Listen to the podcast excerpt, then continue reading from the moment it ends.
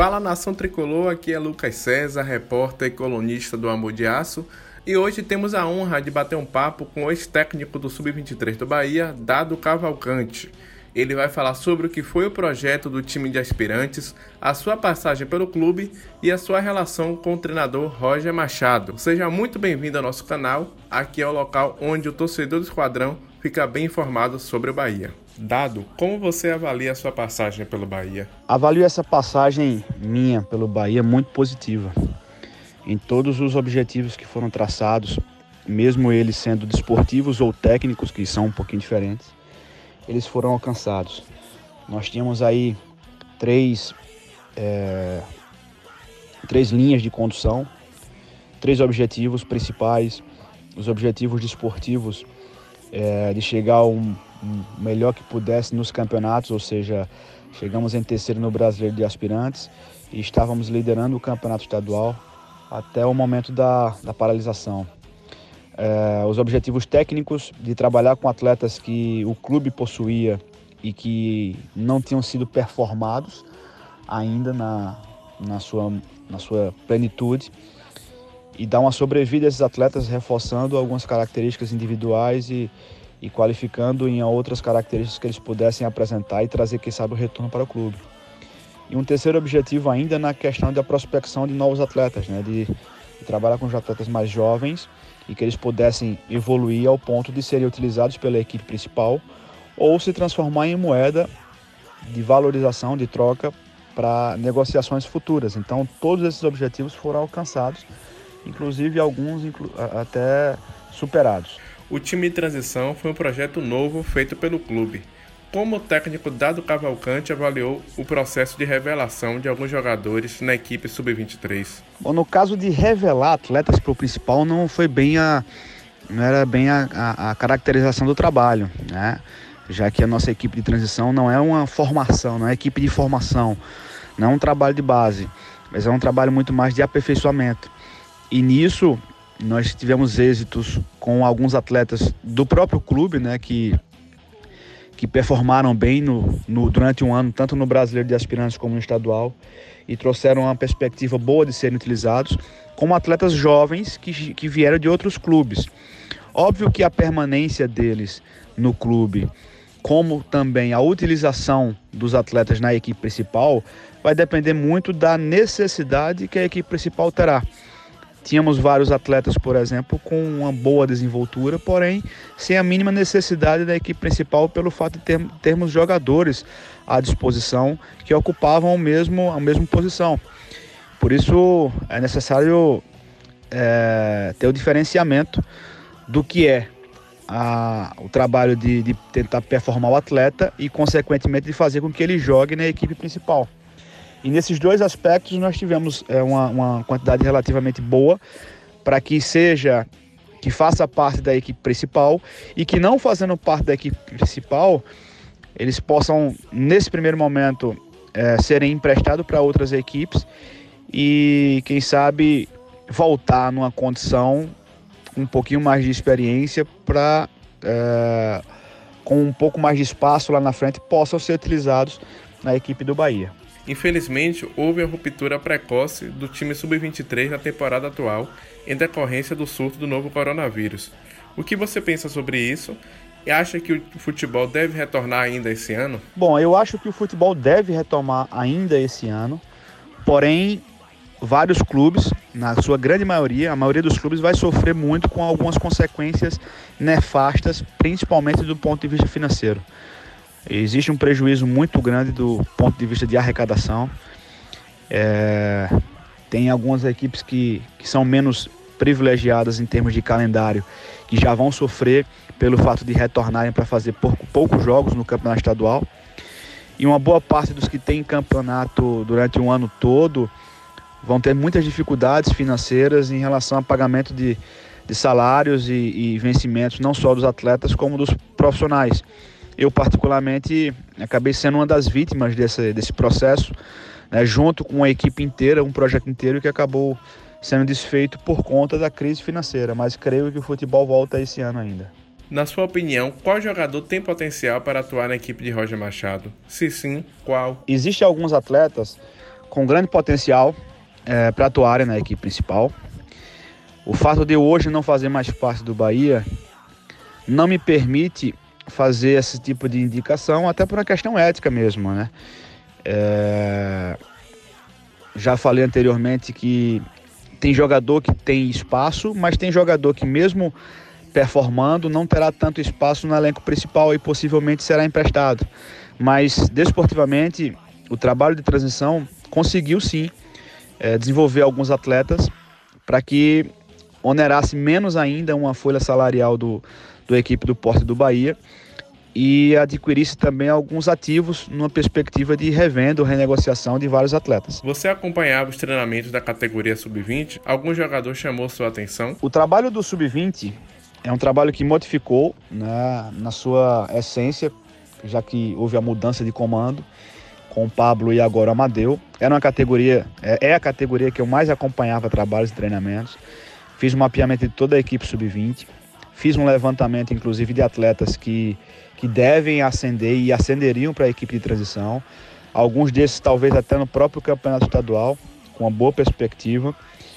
É, volto a falar, infelizmente não vou, não vou citar nomes para não criar tipo nenhum de expectativa, nem de propaganda, mas é, já existia uma, uma relação de, de alguns atletas que que, que possivelmente já disputariam o Campeonato Brasileiro de Aspirantes, mesmo fazendo parte do elenco sub-20. Em relação à expectativa de trabalho que o Bahia lhe ofertou, no que diz respeito à estrutura desde sua chegada até o desligamento, elas foram atendidas? Eu utilizei rigorosamente toda a estrutura que o Roger tem à disposição. Então posso afirmar que não me faltou nada. A equipe de transição do Bahia sempre foi vinculada ao time principal e não foi vinculada à equipe de base. Eu usava os mesmos espaços, treinávamos no mesmo campo, é, usávamos os mesmos vestiários.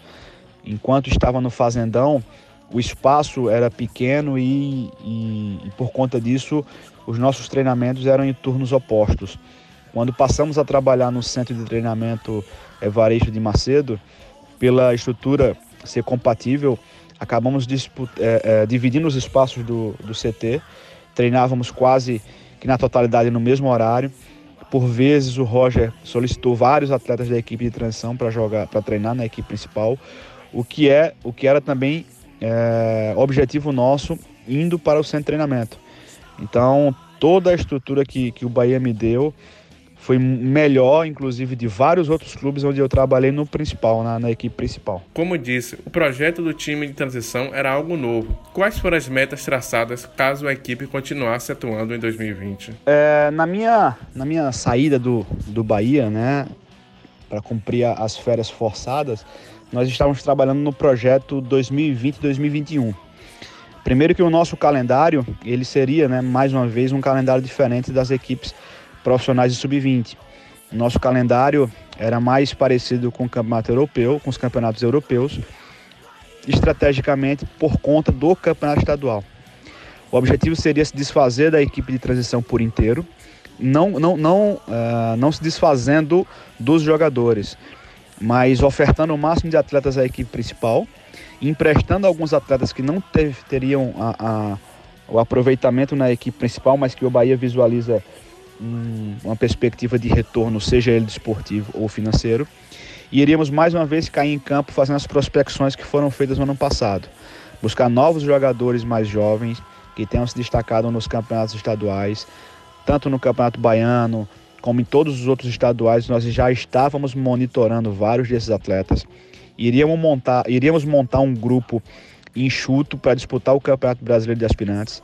Iríamos ter alguns remanescentes dessa equipe de transição que disputou o Campeonato Baiano, mas porém aqueles que é, não tiveram tanta oportunidade de jogar e que, no nosso entendimento, poderiam desenvolver ainda algumas características para servirem na equipe principal.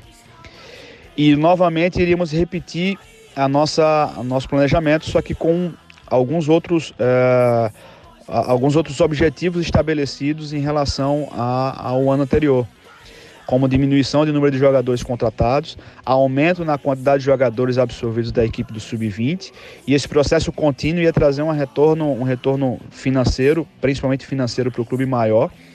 e talvez o retorno desportivo é, é, e o objetivo era que o retorno desportivo permanecesse da mesma forma como foi no ano, no ano no 2019 2020. O trabalho de dado com Roger acontecia de qual maneira?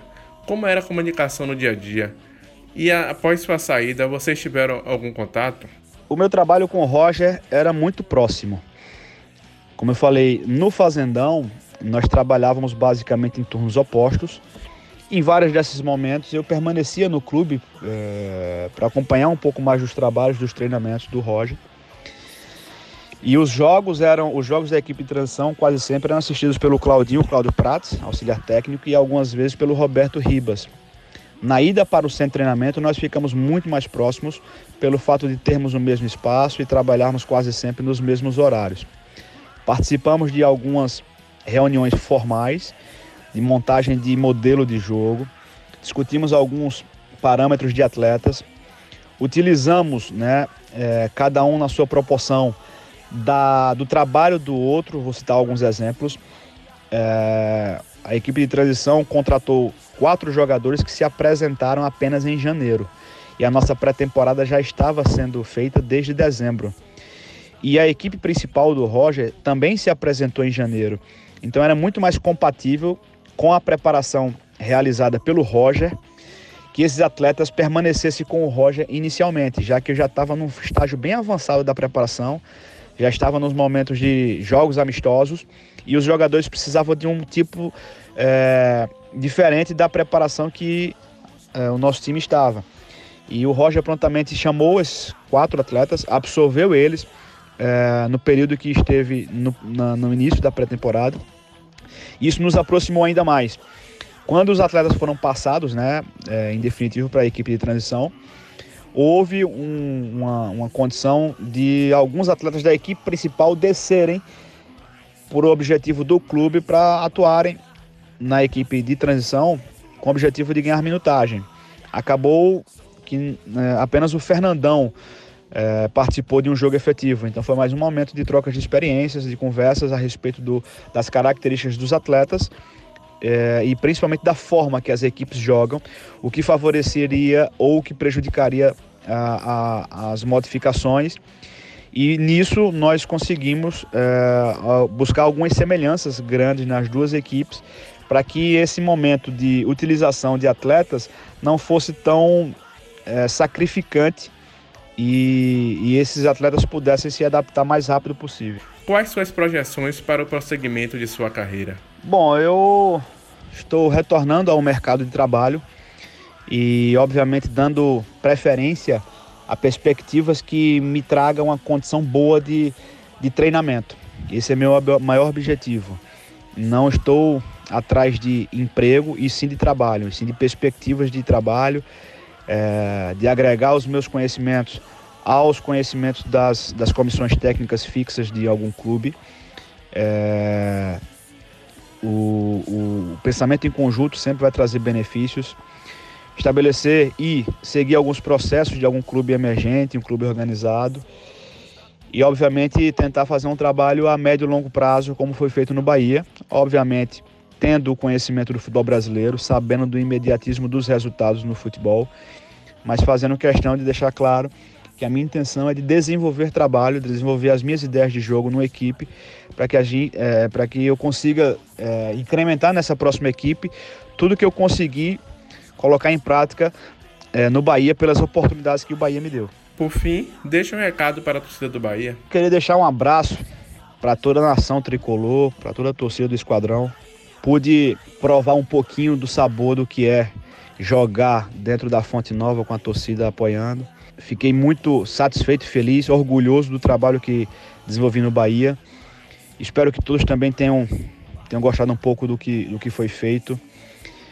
Estarei de longe torcendo para o sucesso do Bahia, porque fiz muitos amigos dentro do Bahia e vou carregar essas amizades para sempre na minha vida. E é um clube que eu aprendi a gostar demais e onde estará, onde eu estarei, ficarei sempre na torcida para que tudo se desenvolva bem com o Esporte Clube Bahia. Esse foi o bate-papo com Dado Cavalcante, ex-técnico do Sub-23 do Bahia. Desejamos a ele todo sucesso no prosseguimento de sua carreira e não deixe de acompanhar as notícias do Bahia no nosso site amodiaço.com e siga as nossas redes sociais no Facebook, facebook.com.br amodiaço, no Instagram, arroba amodiaçooficial e no Twitter, arroba amodiaço. Até a próxima! Unidos por uma só paixão, Bahia!